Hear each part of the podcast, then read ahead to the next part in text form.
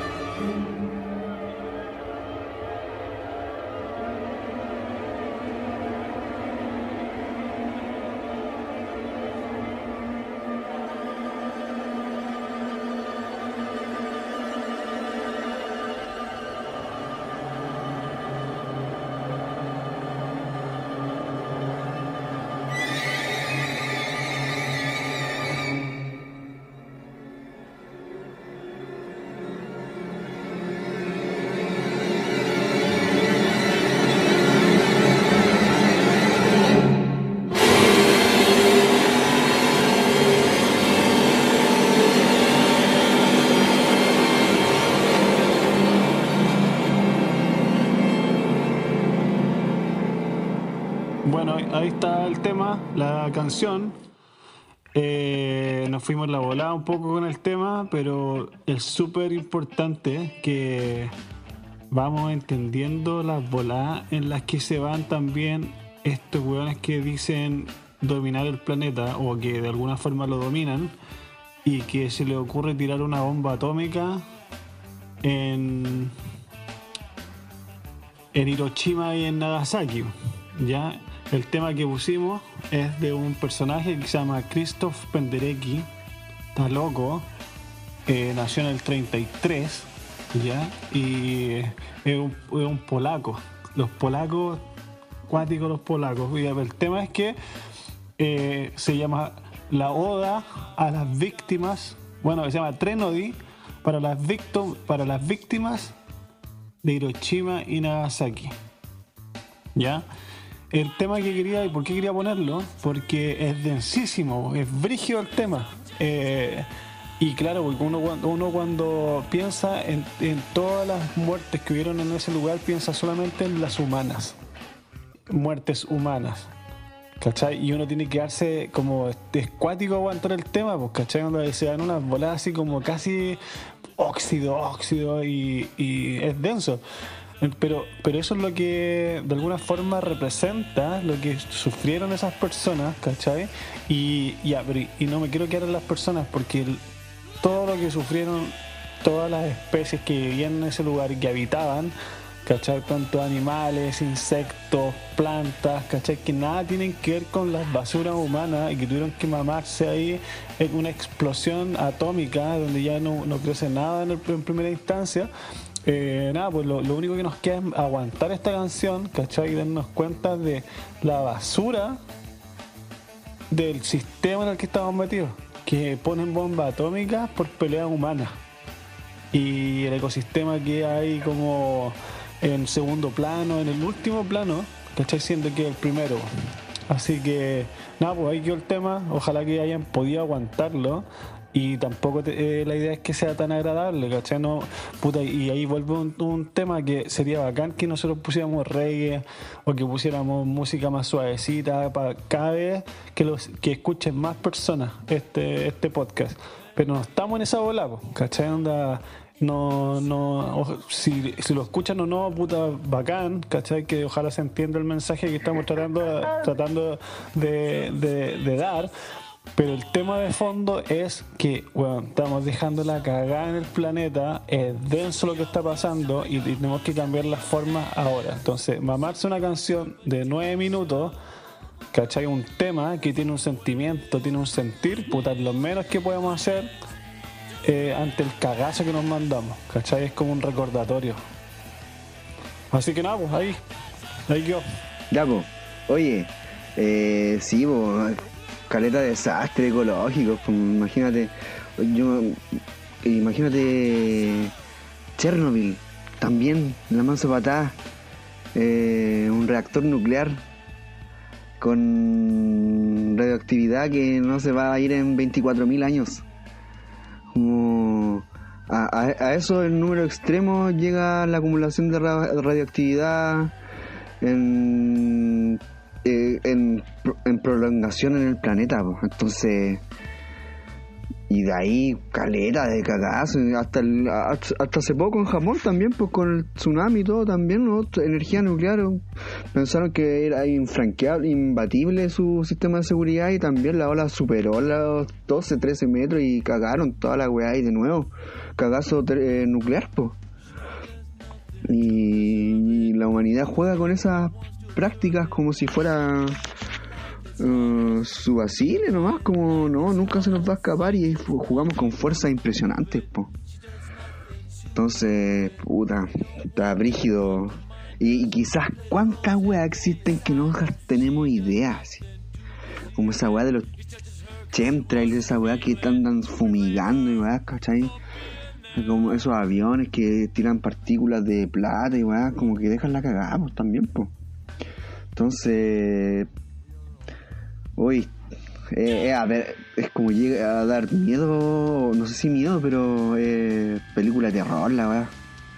Eh, distopía futurística, Mad Max, po. Ahí está, po.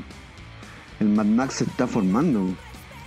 Entonces, bueno, un, rato de pesimismo o un rato de lo real también es bueno porque también nos empapa y nos impregnan las sensaciones que queremos dejar atrás. Como que ese mundo nos exige transformación. Así que vamos a seguir con el bloque que viene ahora, ¿ya? Y le vamos a poner a conversar un tema que es, tal vez lo vamos a ir hablando, no solo, yo creo que lo hemos hablado aquí durante esta temporada y lo vamos a seguir hablando la próxima temporada porque eh, se toca en varios puntos con cosas que eh, nos pueden servir caleta para ir aprendiendo lo que en algunos capítulos hemos ido desarrollando, pues, en torno a la agroforestería, eh, plantar agua, los sistemas o ecosistemas biodiversos. Entonces, mm, también hablamos de autofertilidad en algún momento. Entonces, de cierta manera, vamos a, referirnos a otro tema que también es importante y que cabe como dentro de ese gran rompecabezas de aprendizaje y de aprender a leer la tierrita, a aprender a leer los mensajes que la naturaleza nos entrega. Así que vamos a hablar del suelo, ¿ya? El suelo. Dai ahí. Tú que cacháis un poco. Ah, ¿Me podéis decir qué es el suelo? Así como simple, a secas, que, que el suelo, y ahí vamos a ir desarrollando cositas a partir de... Pero ahí mándate el freestyle, ¿qué sentís tú que es el suelo? O sea, me, gusta pensar de que el suelo, eh, como dejar de pensar un poco el suelo como nos han dicho o nos han contado lo que es. Y me gusta pensar en el suelo como, como un bosque. Como que uno cuando piensa en bosque piensa que hay mucha interacción entre el bosque, que hay muchos pájaros, mucho, mucha vida en él y diferentes especies de todos los estratos, insectos y miles de cosas. Y en cambio cuando uno eh, escucha la palabra suelo, por lo general se, se, imagina un suelo muerto, un, un, sustrato así inerte. Y, y nada, como para darle la vuelta un poco a este a este esta palabra, eh, me gusta como darle ese enfoque como de bosque, porque dentro del suelo están pasando millones de cosas y es súper importante que, que vamos entendiendo que no es, no es poca cosa y al contrario es la base de que todo el sistema hacia arriba eh, tenga como tenga un sistema de organización. Entonces, eh, dentro de eso, eh, me gusta también pensar en que el suelo es visto como un iceberg, como, como que toda la parte del iceberg, ¿ya? Todo, este, todo este iceberg gigante que uno ve desde, desde, el, desde el mar hacia arriba, es mucho más grande del mar hacia abajo ya desde, desde la línea del mar, no sé cómo se llama, hacia abajo es mucho más grande que lo que se ve hacia arriba.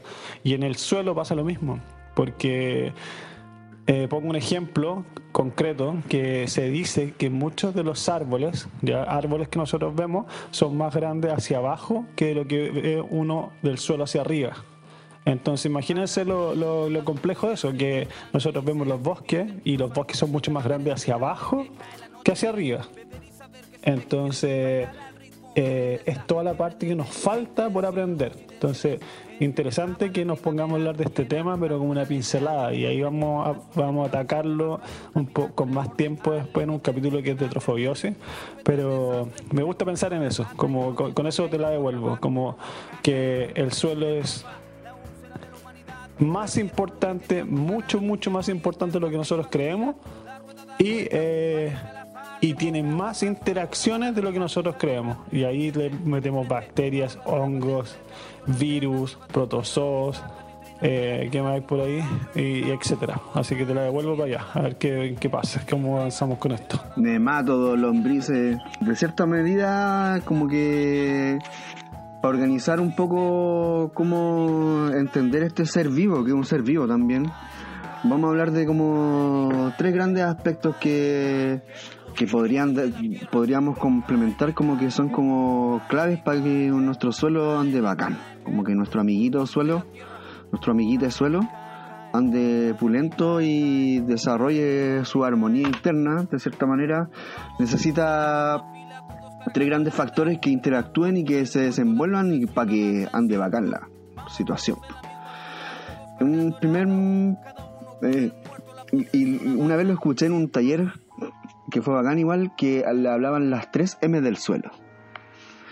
Y esas 3 M comprendían tanto el mundo mineral, tanto el mundo de la materia orgánica y tanto el mundo de la microbiología. Entonces,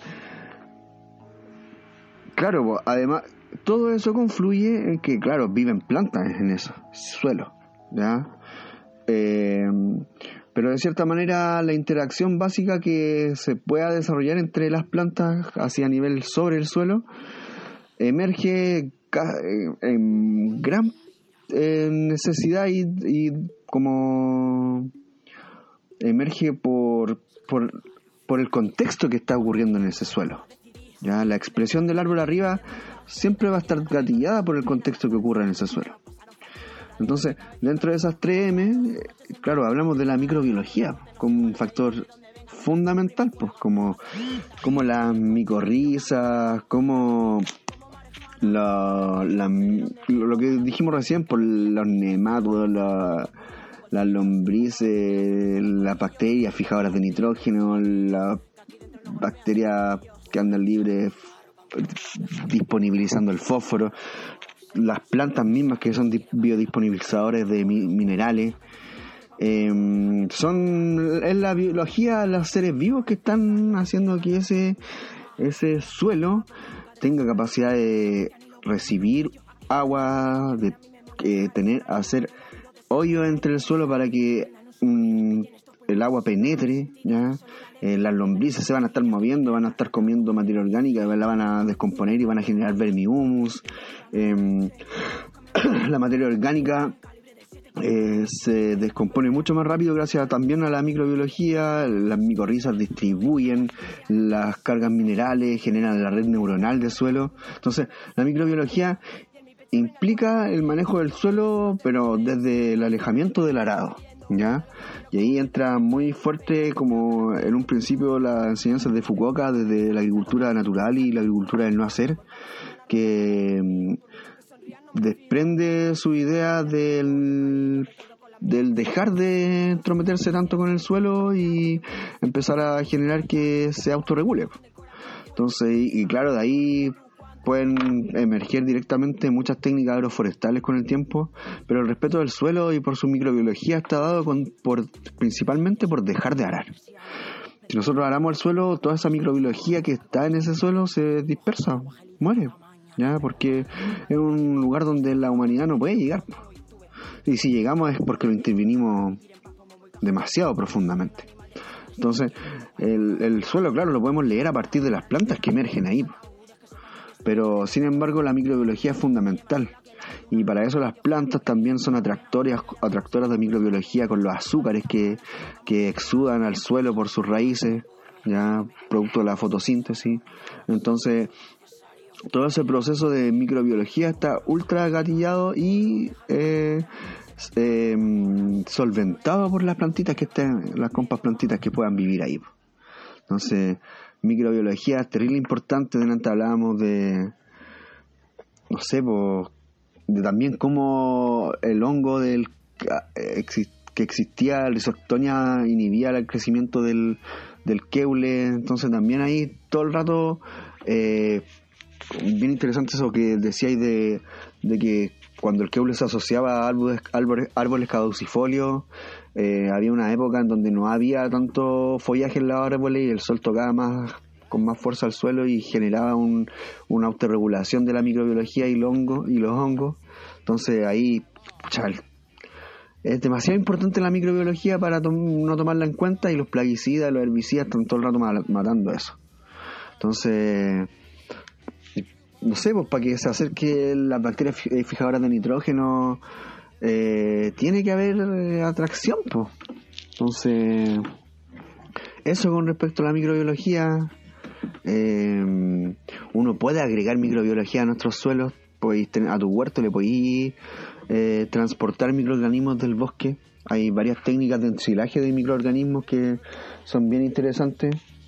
Eh, a mí el otro día unos cabros de Nehuen Agroecológico, que es un piño acá en, la séptima, lo pueden buscar, me trajeron un así como un pedazo de sustrato con microbiología que habían activado en un ensilaje.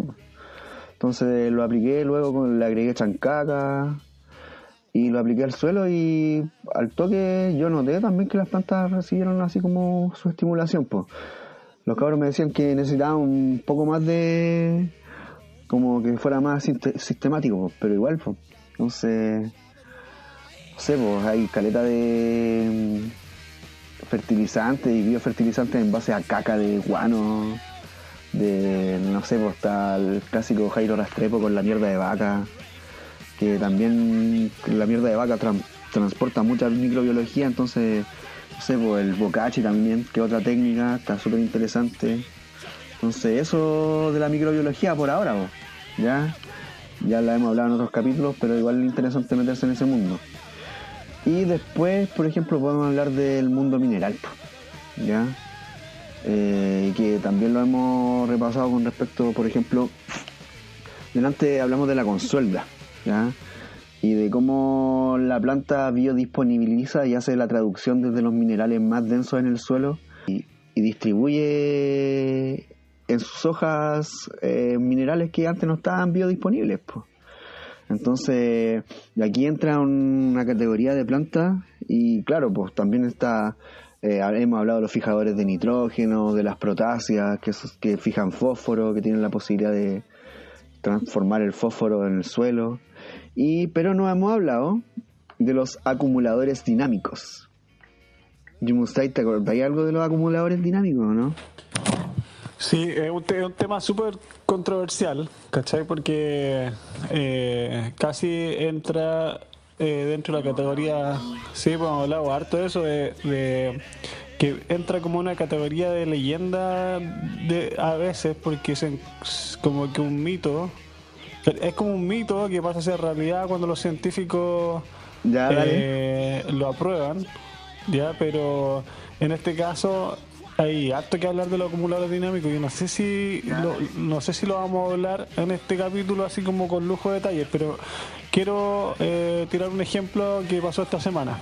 Que yo te llamo en la mañana y te digo, oye, eh, hay cachado que, que luego de por ejemplo, si en un gallinero que tiene un exceso, pero así brutal, de guano de gallina,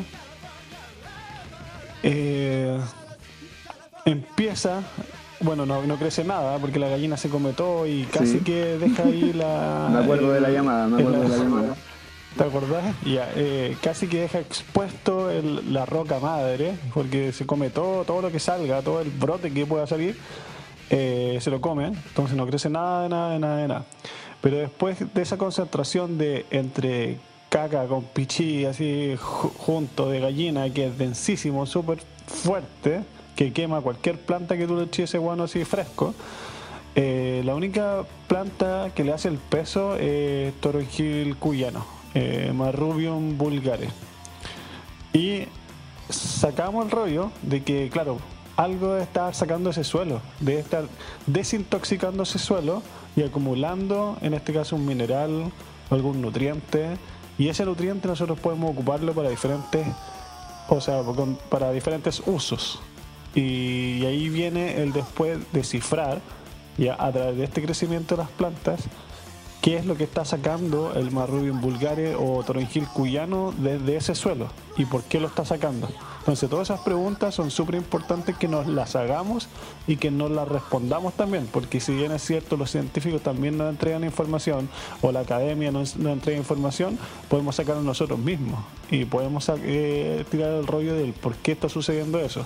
Eh, eh, ejemplo del, o esta cosa del de la ortiga, que lo habíamos hablado en un capítulo pasado, que si había ortiga es porque había buena cantidad de nitrógeno biodisponible para las plantas, entonces era un buen suelo eh, para usar. Eh, o también como dichos antiguos que podemos tirar el rollo también que dicen donde hay culén está bueno para plantar papas y culén, soralea culén entonces ahí es porque el culén es una planta leguminosa, eh, fija buena cantidad de nitrógeno y nada, pues esa, esa información la sacaron los científicos, la sacaron los pueblos antiguos ahí, el campesinado que siempre ha hecho el trabajo, así que nada, pues esos pequeños ejemplos yo puedo agregar como prácticos eh, en relación a los acumuladores dinámicos. Ya, bacán, bacán. Entonces, de cierta manera, los acumuladores ahí, como el Marrubium vulgare, como el Tronjil cuyano, por ejemplo, se sabe que, por ejemplo, la caca de gallina es rica en fósforo. Entonces es muy probable que esa planta sea un amante del fósforo. Entonces ahí estas plantas de cierta manera van biodisponibilizando esos minerales que, claro, todos los minerales que están en el suelo no están accesibles para las plantas, pues no los pueden comer. Pues. Entonces alguien tiene que hacer la pega y muchas veces eh, uno son las plantas las que lo hacen o la microbiología.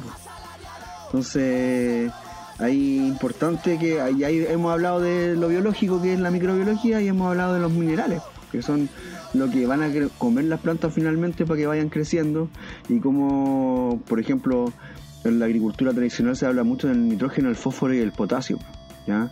Y se agrega eso al suelo constantemente año tras año, tras año tras año de arar y, y ahí estamos, con el cagazo agroindustrial, en donde nuestra soberanía alimenticia está para la embarrada y nuestros estómagos están puros sufriendo la alimentación con químicos. Entonces, formularse esa perspectiva de, de la o sea, de la absorción de minerales a través de las plantas y cómo eh, aportamos a que eso ande va campo. Por ejemplo, una vez aprendí a hacer harinas de piedras. ¿Ya? Harina de piedra en la cual eh, agarrábamos caleta de piedras de distintos colores, de los más colores que pudiésemos. ¿Ya? Caleta de colores. Y encontrar y agarrar una piedra grande eh, eh, que sea como planita y con un martillo darle pica piedra nomás y hacer como una harina, pues después lo y lo pasáis por un tamiz o un colador y vais generando que cada vez sea más polvoriento tu, tu, resultado final. Y ahí generáis una harina de suelo. Eh, avanzáis caleta de años de meteorización de roca y se lo entregáis al suelo y la microbiología va a estar contentísima de absorberla. Entonces ahí un tip también que puede servir caleta. Entonces ahí tenemos mundo mineral, materia, o sea, microbiología y por último vamos a hablar ahora de la materia orgánica. ¿Ya? Y que es lo que hemos hablado caleta con respecto a la poda, por ejemplo, que cómo vamos reintegrando materia orgánica al suelo eh, para que este suelo em, con su microbiología dinamice esta materia orgánica y se transforme en minerales biodisponibles. Está todo interrelacionado, no se puede hablar de uno sin lo otro. Pero muy importante la reincorporación de la materia orgánica al suelo para construir y para desarrollar suelo. Como que la capa arable de suelo implica que haya acumulación de hojarasca, de, de ramas, de chip, de lo que sea que haya estado vivo y que tenga la capacidad de cubrir el suelo y de, por así decirlo, reintegrar la cadena de humus. Pues, eh, el humus es el estado más muerto de la materia orgánica. Está la materia orgánica muerta y está la materia orgánica muy muerta, en donde es el humus, en donde la gran mayoría de los minerales están biodisponibles. Entonces, ¿qué pasa si cuando nosotros estamos en un lugar y sacamos todo el pasto y lo quemamos? ¿Qué es lo que está pasando ahí? Que toda la materia orgánica que ese suelo produjo para que nosotros, para que se nutricionara, para que creciera, para que se alimentara, eh, la estamos quemando y la estamos devolviendo a la atmósfera. Entonces, y ahí toda esa oportunidad de minerales que el suelo nos está ofreciendo a través de esa biomasa, la desperdiciamos. Y eso ocurre cotidianamente, tanto en el campo, en la ciudad, o sea, no en la ciudad tan grande no, se puede, porque no hay, ya hay como regulaciones y eso, pero en el campo y en provincias pasa todo ritmo, pues pasa que se quema la materia orgánica. Y eso es triste, triste, triste, porque el esfuerzo de la naturaleza en generar un metro cúbico de algo son como muchas centrales termonucleares, pues. Y cuando lo quemamos, lo desperdiciamos y transformamos todo ese carbono que antes estaba hecho en materia orgánica, que las plantas se encargaron de fijar al suelo, y lo quemamos, ahí patada. Y ahí estamos, ahí estamos con esta transformación radical del clima. Así que, no sé, pues eso para pensar, hablar del suelo, eh, tapa caleta para hablar igual más, ¿ya? Eh, en torno a la materia orgánica, el tip es podar y devolver lo más pequeñito posible la materia orgánica que salga del suelo. Eh, para retener humedad, para que haya carbono en el suelo, para que los minerales se biodisponibilicen, es imitar al suelo de un bosque. Y el suelo de un bosque tiene hojarasca y tiene ramas. Y ese es el modelo que nos permite funcionar y ser ecosistémicamente lógicos con, con nuestra producción de alimentos y nuestro vivir. Así que ahí, Jumustike, no sé si quería agregar algo más. Agregaría, agregaría nada más que un dato práctico, porque práctico en el sentido de que muchas veces eh, nosotros estamos eh, descontentos con el suelo que estamos tratando de crear. Por ejemplo, si estamos en un lugar que es pura arena, no nos gusta la arena y queremos arcilla. ¿ya? Y si estamos en un lugar que tiene mucha arcilla, no nos gusta y queremos que sea arenoso. Si estamos en un lugar donde tenemos un suelo trumado, eh, no nos gusta y queremos otro. ¿ya? Y siempre estamos deseando, bueno, pasa mucho en la vida, pero siempre estamos deseando algo que no tenemos y que queremos. Entonces al final caemos en esa ola de los budistas de que el deseo nos genera sufrimiento. ¿ya? Eh, entonces, ¿dónde da la practicidad de todo esto? En que eh, existe un tipo de técnica que es, y tiene un nombre, que se llama las enmiendas. Enmiendas. Eh, ¿Y qué son las enmiendas? Son pequeños agregados que nosotros podemos aplicar al suelo para ir mejorándolo. Ejemplo de esto. Tenemos arcilla y una enmienda eh, en este caso puede ser arena, o puede ser chip, o puede ser viruta, o puede ser acerrín, o acícula de pino ya podrida. Y cada una de esas enmiendas, ya que pueden ser conchas molidas también, cualquier cosa que se nos ocurra como agregarle al suelo, que mejore la estructura que, tiene ese suelo y que nos va a mejorar las condiciones, eh, ya sea para plantar o para lo que nosotros lo necesitemos. Entonces, eh, eso es importante, que cualquier suelo que tengamos eh, podemos construirlo. ¿ya? ¿Y por qué lo vamos a construir? ¿Por qué vamos a construir un suelo? ¿Por qué lo vamos a mejorar las condiciones? Porque la idea no es alimentar las plantas, ¿ya? Eso ya quedó en el pasado, como hay que ponerse un tatuaje en la cabeza, no hay que alimentar la planta porque es un parche, un parche, y no necesitamos más parche en esta vida, necesitamos solucionar el problema de raíz. ¿Y cómo lo hacemos? Alimentando el suelo. Y, y ahí eso es darle comida a la microbiología que habita ese suelo que, está, que tenemos o que estamos construyendo, no que tenemos, sino que usamos y que estamos tratando de mejorarlo.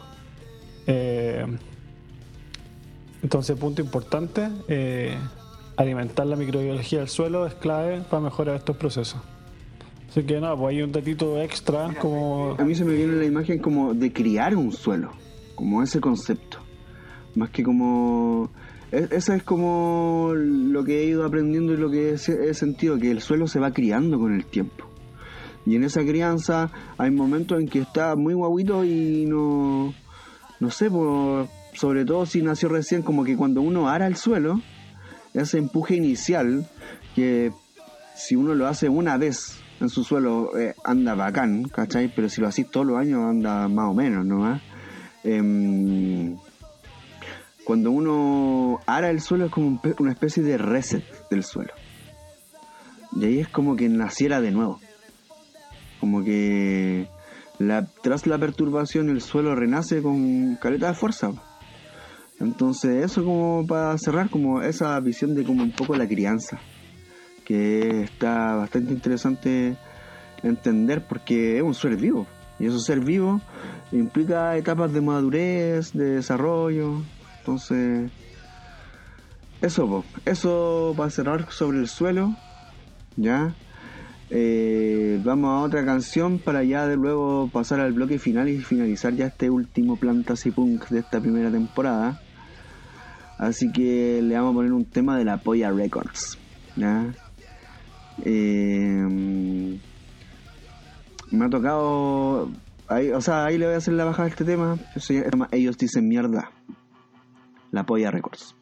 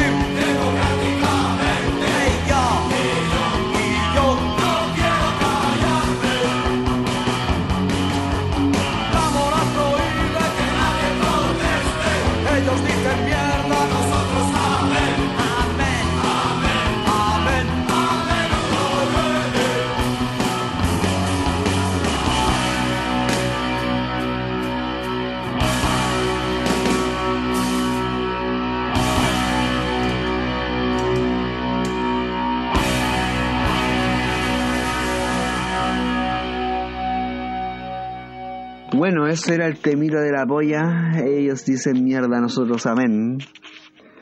Y claro, e- e- este tema me lo pillaba en funerales y es cuático. Eh, porque habla de los colegas que quedan tirados en el camino y cuántos más van a quedar. po. Entonces, como que no podemos olvidar la muerte. Y no sé, hoy día se cumplen, eh, o sea, la conmemora- conmemoración de la muerte de la Maca Valdés. Em, y los colegas quedan tirados por el camino, pero ¿cuántos más van a quedar? Pero esta absurda derrota sin final tiene que caer, pues. Y eso es pura nuestra voluntad, cabres. Pura nuestra voluntad. Y, y como Roma, todo caerá igual, pues. Así que. Y reitero nuevamente este, esta dedicación a la gente que nos ha dejado este plano, que, que su energía no se pierde su energía se disipa, pero vuelve y se encadena y se concadena y se canaliza hacia las, las y los demás que todavía queremos hacer cagar esta weá. Así que mm, esta weá como está organizada, porque el mundo es hermoso. Así que eso, po. Eh, vamos con este último bloque, ya, para ir cerrando este programita. Eh, Drive, ¿te querías lanzar con la última planta que te toca ahora? ¿Le poní? ¿Le poní o no? Ya, la planta que tengo preparada es distinta a la primera del primer bloque, que es el keule milenario, o sea, que tiene muchos años, eh, planta clímax del bosque, bueno, en este caso del nativo costero. Ya, pues esta planta eh, también es importante para mí, porque cae dentro Como el ¿Cómo tipo qué? Claro, nativo costero. A Eso. También importante para mí porque cae dentro del otro lado de la, de la balanza que lo hemos desarrollado en otros capítulos, que están los árboles, las estrellas de, eh, del programa o del show, y están son los, los rockstar, ya, y por el otro lado están ahí las malezas, las malezas que somos todos nosotros los que los de segunda categoría, etcétera, no, no por eso menos importante, al contrario, pero, pero que hacen una labor súper bonita y, y poco poco valorada, ¿ya? Eh, no me quiero tirar así como al suelo ni nada, al contrario, creo que son brutales, yo lo encuentro más, así, no, no más bacán, pero son vacancísimas estas estas malezas. Y la, de, la cual, de la que quiero hablar eh, tal cual como hoy, justo, eh, subimos un post al, al Instagram y se prestó un poco para la controversia de que si la araucaria era na- chilena, ¿cuál era chilena? ¿Era chilena o no? Habían dos imágenes. Y, y nada, pues hubo un poco una controversia porque decían araucaria chilena, sino que la araucaria está aquí hace miles de años y y Chile tiene cuánto, como tres, tres años. Entonces no hay araucaria chilena, el pehuen. Y ahí el pehuen tiene mucha historia y, todo. Ya, lo mismo pasa con esta planta, que vamos a empezar con su nombre científico, ¿ya? que eh, ya, la, la planta se llama Portulaca oleracea, ¿ya? Eh, más conocida, nombre común, como verdolaga. ¿Ya? Y el nombre que me gusta a mí eh, es Yu Tu Yu Yu. Yu Tu Yu Yu. suena, suena chistoso. Yu Tu Yu Yu. Pero es, una, es un nombre andino. Porque lo ocupaban mucho hace también mil, miles y miles de años esta cosa eh, en, el, en el norte, ¿ya? Eh, norte, norte este lugar donde estamos. Eh, Bolivia, Ecuador, eh, Perú, también no se llamaban así en esos tiempos, pero en esos lugares se llama Yutuyuyu, ¿ya? Y es la verdolaga, es una planta maleza, ¿ya? Que es una hierba anual, pequeñita, es como que tiene cierta eh, similitud con las plantas suculentas, porque uno la toca y es como durita y no tiene pelos. ¿Cachai? Es chiquitita eh, y es una maleza, porque tú, cuando tú cuando vas ahí donde las personas le dicen, no, si esto es una maleza, y esa se come brutal con huevo, se puede hacer en una empanada eh, y se come bacán. Así que ahí los les recomiendo esa planta, que la vayan a buscar a, a, bueno, con ese nombre, Portulaca oleracea. Ahí con ese van a internet y encuentran toda la información y la ficha técnica. Y, hay algo interesante que me parece, porque a pesar de que una maleza y nadie se la come, ¿cachai? Nadie, así como en el grueso de las personas, nadie se la come y la encuentra así como, mátenla, asesínenla, échale échale Roundup de Monsanto y que ahora es Anasac. Y todas las culturas, culturas antiguas, se quieren quedar con esta planta, como decir, esta planta es de nosotros, ¿cachai? Esta planta es de- de Egipto. No, no, no, esta planta es de, del, ¿cómo se llama esto? Del, de las tierras antiguas de Europa. No, no, esta es de América del Norte. No, no, esta es de América del Sur. Y todos se pelean de dónde es esa planta, pues, siendo que es una maleza. Bueno, en, otra época tenía mucho significado y mucho valor, pero eh, y por eso se la peleaban tanto. Ya, el tema es que eh, no es por ser, bueno, un poco, pero no es por ser tan latinoamericanista, pero se ha descubierto que, que los primeros vestigios eh, sí se encontraron aquí en Latinoamérica, con esas bolas de carbono 14 y no sé cuántas cosas más. eh, se, se demostró eso, que es de Latinoamérica ya y que desde los pájaros, bueno, puede, puede ser que hayan sido trasladadas por dos factores, o los vikingos o los pájaros. Eh, le tengo más buena a los pájaros, así que le doy el crédito, el crédito a, a las aves y sus viajes. Así que nada, pues ahí los voy a mandar para que la estudien.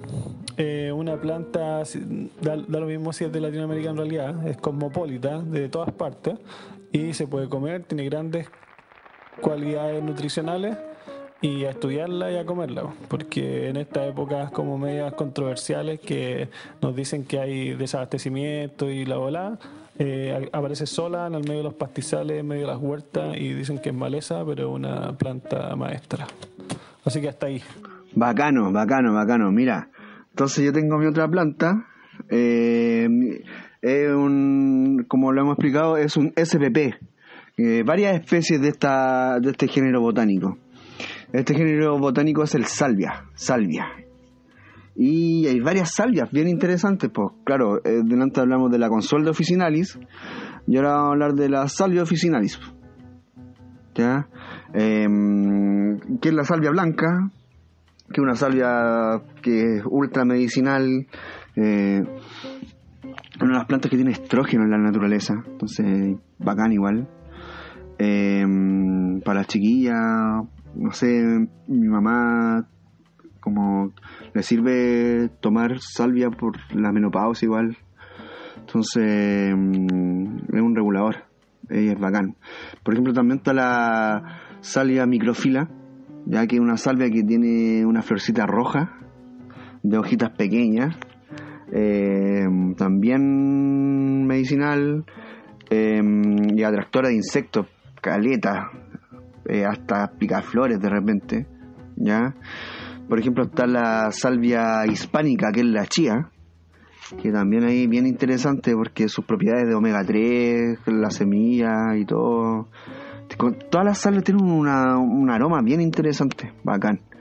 Em, creo que las salvias, a ver, lo voy a averiguar al tiro, eh, son labiadas, ¿o no? Sí, parece que sí. Em, claro, y al ser eh, labiadas, ¿ya?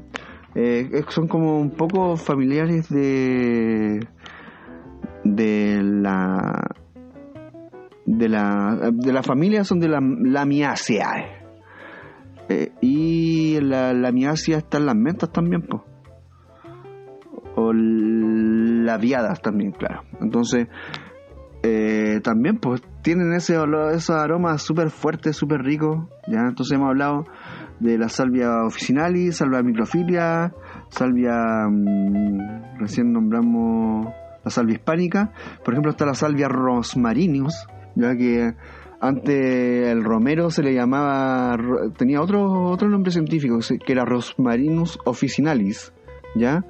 De nuevo el officinalis ahí de medicinal, pero ahora creo que hace unos tres años cambiaron el género y lo pasaron a salvia. Entonces el romero es salvia rosmarinus o rosmarinus. ¿ya? También una salvia, entonces ahora entraría el romero. Por ejemplo está la salvia leucanta, ya que también tolera bastante la seca, le, le- le pega un poco el frío, pero una salvia que es como vivaz, muere en invierno y rebrota en primavera con unas varas hasta como más o menos un metro y unos una inflorescencia de más o menos unos 30 centímetros morada hermosa súper guapa la salvia leucanta Em, y por ejemplo está la salvia divinorum ahí que también tiene sus propiedades fuertonas que tiene no sé exactamente pero creo que tal vez tiene unos alcaloides parece bien cuático al momento de fumarla. Unos viajes bien intensos por ahí Así que. Y por ejemplo. mm, eh, ¿Cómo propagarla? La gran mayoría de las salvias pegan de, una estaca. Y eso es bacán también de las salvias. Porque, y sobre todo ahora en la primavera, donde se empiezan a reactivar los flujos de la, de la savia y todo en, en las plantas, eh, es bacán este momento para propagar estacas. Y las salvias andan a todo ritmo bacanes desde las estacas. Entonces, si quieren propagar salvia blanca o salvia officinalis, háganlo ahora desde una estaca, agarren eh, una ramita y tírenla a la tierra y van a ver que tal vez en, una en un mes más o menos, dos meses, ya va a tener ra- raíces. No la dejen directamente al sol, pues ninguna planta que ustedes propaguen de estaca, o la gran mayoría de las plantas que propaguen de estaca, no las van a dejar al sol directamente al tiro. ¿Ya?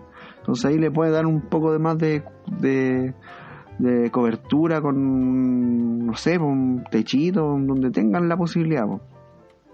Pero las salvias, salvia SPP, las especies de salvia, era mi segunda planta del día, ya porque por su fácil propagación, por sus condiciones medicinales y por su atracción de insectos benéficos, por su caleta de apañe, ya. Entonces eso, pues Jumus Dai, estamos, estaríamos ya en la parte de las recomendaciones. ¿Tenía alguna recomendación para dar con algo? Eh, algún, algo que te haya parecido interesante. Ya, eh, es que quería, antes de dar mi recomendación, mi recomendación, quería tirar dos salvias que me gustan harto. Eh, una, que es la salvia involucrata, ya, que, que es distinta, sí, salvia involucrata, eh, que es una salvia que genera un manchón como de dos metros y medio de altura para todos lados. Eh, Súper fácil de propagar también por estaca y da unas flores así largas, medio rosadas, bonitas, eh, pero está buena para generar biomasa, eh, atrae harto insecto y volada. Y la otra que queda ahí pendiente es Salvia divinorum de Oaxaca para agregarla a la lista de las plantas mágicas para la brujería, para defendernos ahí de quienes eh, de quienes necesitemos defendernos. Y, ahí si es que alguien quiere tirarse también unos viajes eh, de aprendizaje también súper buena planta eh, Divinorum de Oaxaca. Hay hartas hay hartas salvias que vienen de México Eh, así que eso para- era porque me quedaba ahí me quedaba dando vuelta que faltaron por nombrar así que las tiro ya mi, mi recomendación es un libro ¿ya? Un libro que si van a la librería no está en ninguna parte. No está este libro. eh, pero lo pueden encontrar ahí en el Deep Web de la botánica oculta de la dimensión desconocida brujística. Y este libro se llama Bosquímanos. ¿ya? Y de bajada de título, es bonito, se llama Una guía para la regeneración de los tejidos de la Tierra. ¿Ya? Así que es, una, es un libro que se lo recomiendo harto porque tal cual como hablamos del suelo hoy, habla mucho de, de este tejido, de este tejido del ser vivo llamado suelo y tiene una lista, es por eso se lo, se lo recomiendo, porque tiene una lista de acumuladores dinámicos. Entonces pueden ir, por ejemplo, al, final hay unas tablas que no lo van a encontrar en ninguna parte. Este es un trabajo así totalmente independiente. De, por, ejemplo, el, el muérdago blanco eh, acumula manganeso. ¿A dónde van a encontrar esa? En ninguna parte. O por ejemplo la ortiga, que no solamente acumula nitrógeno, sino que acumula sodio, azufre, calcio, eh, potasio, fierro, eh, y así con una serie de plantas. ¿ya? Eh, ¿Y cuáles son las funciones de estos elementos dentro del, de la planta? Entonces, tiene mucha información, ya, este, ya va a picarse a ñoño, a picarse a pequeño brujo, pequeña bruja, pero nada, pues aguante. Ahí hay que buscarlo en el Deep Web. Eh, de más que lo encuentran, eh, Bosquímanos, una guía para la regeneración de los tejidos de la tierra. Ahora más que nunca es necesario este tipo de libros. Eh, eso. Ya, pues, buena, buena. Así que para allá ahora tenéis que ir a la recomendación. Ya, mira, mi recomendación son dos libros. Ya, uno que se llama mm, El Jardín de las Peculiaridades de Jesús Sepúlveda, que está terrible bueno porque habla de cómo es el mundo y, y claro, hay críticas bacán, pero también habla de conceptos súper interesantes como lo son la ternura. Y que considero que nunca hay que olvidar dentro de todo este proceso. Eh, que claro, delante, no sé, pues nos fuimos la volada de pusimos a Penderecki, ¿cachai? Entonces, es zarpado, esas densidades y los rollos que nos tiramos de repente, además que son densos y todo. Pero eh, también hay toda esta parte de compartir el conocimiento en forma de sabiduría para aprender en pío. Y eso, puta, eh, es esperanzador, pues. Y eso implica caleta ternura, esto que estamos haciendo todo este trabajo, este hueveo de salir a hablar de plantas y de armar un podcast, eh, es porque necesitamos compartir, pues, y esa es la necesidad, la necesidad zarpa que nos surge del corazón, pues. Y eso es por esta necesidad de dejar aparecer a la otra o al otro, pues, que implica la ternura, pues. Entonces, eh, me gusta caleta ese libro porque en algunos momentos menciona ese concepto. ¿ya? Así que ese por un lado. Y Foucault casi. También en la revolución de una brisna de paja. Eh, para la cagada, igual, pues como, como ese acercamiento a, a al no hacer, pues al parar ese mundo mecánico que hemos aprendido y transformarlo y ver que la Tierra en su dinámica relacional básica tiende al bosque y tiende a la fertilidad y que para eso hay que más que nada observar y ver cómo pasa todo. Y ahí ayudar desde donde, desde, un, desde donde uno pueda ejercer alguna conexión pero igual pues Fugoka saber agricultura natural es un una terrible buena, un terrible buen acercamiento a los bosques y a concebir la producción de alimentos desde una manera más ecológica y más autonomista, buscando la autonomía. Inevitablemente, si es que nosotros eh, producimos eh, alimentos desde formas más ecológicas, vamos a ir hacia la autonomía. Si lo autoproducimos, pues no, si es que seguimos comprando en la super o a la feria. Así que eso, pues, esa era mi recomendación eh, y quiero cerrar con una pregunta, Yumustai. Como en pocas palabras, ¿qué, te ha parecido este proceso Fantasy Punk? ¿Qué sentí de esto? Eh, eh, no sé, no, no, puta, dificilísimo, pero bonito, complejo, eh, liberador. eh, nada, un bonito experimento, ¿cachai? Como que se da ahí la interacción entre las personas que escuchan y nosotros. Y nada, pues a ponerle nomás, a ponerle que sea un granito de arena en este cambio paradigmático que necesita mucho fuego y estamos en la mejor época para prender el fuego. Así que con eso yo creo. Difícil pregunta. ¿Y para ti? Eh, para mí ha sido mm, como... ¿Sabes qué? Me pasó una weá terrible acuática que mi viejo siempre fue de la bola de la radio. Él trabajaba en la radio, así como en la bola de... Em, el deporte y el fútbol y esa weá, pues como que el loco siempre terrible pasional y eh, súper como entregado, putas bacanas, lo amo caleta.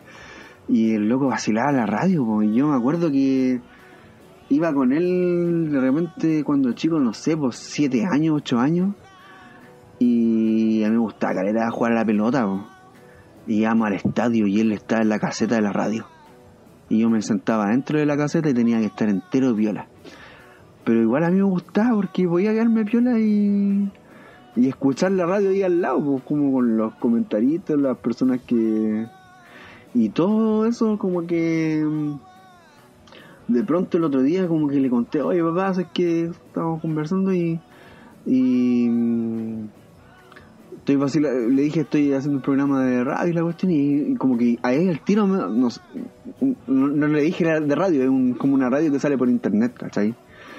Y como que ahí me pegué el, cacho y fue como, oh, mi papá siempre hizo esto y yo siempre lo vi. Y claro, mi viejo siempre ha estado más presente que la mierda en mi vida y ha sido bacán así. Entonces, como que descubrir que esta capacidad comunicativa igual uno la trae, pues, ¿cachai? Como... Y eso igual es interesante porque la gente me gusta como que es, difícil ocupar las palabras precisas para tratar de comunicar lo que uno quiere decir. Es un ejercicio que requiere caleta de energía, ¿cachai? Entonces, em, a mí me, parece que este ejercicio de, de comunicar, de intentar leer el ciclo de la naturaleza y comunicarlo y traducirlo en palabras más simples, como caleta de personas nos han dicho así. Eh, eh, es terrible entretenido, me da careta de alegría, me siento súper como liberado también, como decías tú delante. Eh, y fluye bacán, pues, así como que, claro, estuvimos atados como para sacar el último programa que estamos haciendo ahora y todo, pero puta, el primer eh, piloto salió en, en una mañana, pues, entonces ha sido súper fluido todo, como ha ido andando. Pues. Así que yo agradecido de este proceso, de este proceso de liberación colectiva. Eh, me emociona caleta las palabras de las personas, así como en torno a que sentirse la resonancia de las palabras.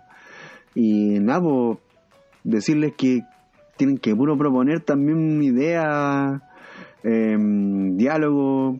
Ahora vamos a cerrar con, imagínense, y esto lo habíamos hablado el otro día, Yumus que una compa nos mandó un audio sobre un teatro vegetal y que lo vamos a poner ahora para terminar este programa porque mucha gente que apaña va a campo y, y es interesante descubrir que emergen ideas a partir de la pelada de cable freestyle que nos pegamos y eso es bonito igual pues entonces mover sensibilidades recobrar la alegría darnos placer en acompañarnos y saber que estamos acompañados en este proceso que es más peludo que la mierda y que está todo el rato rasgándonos las carnes.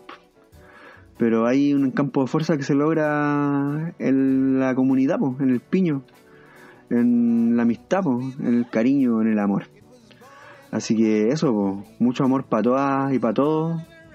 Esto ha sido Plantas y Punk en su primera temporada. Ay, me voy a poner a llorar, weón. Ya. Pero. pero está bien. Eso. Todo tiene su final y siempre van a ir emergiendo nuevas cositas. Yumusdai quería agregar algo. Eh, no, solo gracias a la gente que está escuchando y a la pandilla que tenemos detrás, a los cachorros, ¿cachai? Que puta, igual le quitamos tiempo a los cachorros para estudiar cosas, para leerlas, y, preparar un poquito el programa que no sea tan tan freestyle. Así que sí, bueno, nuestra pandillita que está detrás de nosotros, a las mamás de los cachorros que también hacen su pega por el otro lado, máxima pega, así que gracias para ellas también, porque si no ellas no, no la logramos y los cachorros también que hacen el aguante. Eso, bacán, me sumo a las palabras de agradecimiento a las compas madres de nuestros cachorros que bacanes, son terribles bacanes. Así que eso, eh, muchos cariños a todas, a todos, esto fue Planta y Punk, nos vemos, chao, chao, chao.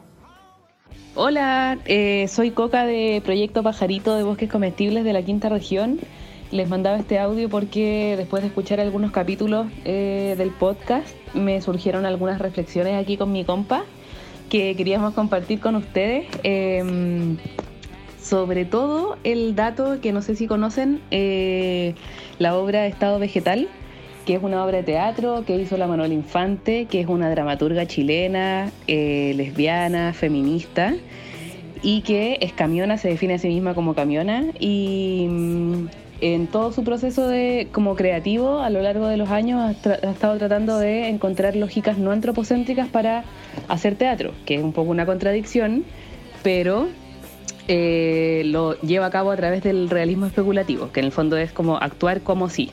Y lo que hizo la obra Estado Vegetal es agarrar la lógica vegetal de la neurobiología vegetal, ¿cachai? Como de filósofos eh, neurobiólogos, etcétera, etcétera, y plantar esa lógica en su obra de teatro. Y entonces lo que hizo en el fondo no es tematizar las plantas, sino que agarrar, por ejemplo, la lógica de que las plantas siguen la luz y hacer eso mismo con la luz y los actores. Entonces lo que pasa, a diferencia de una obra convencional, es que en, esta obra los actores siguen a la luz en el escenario.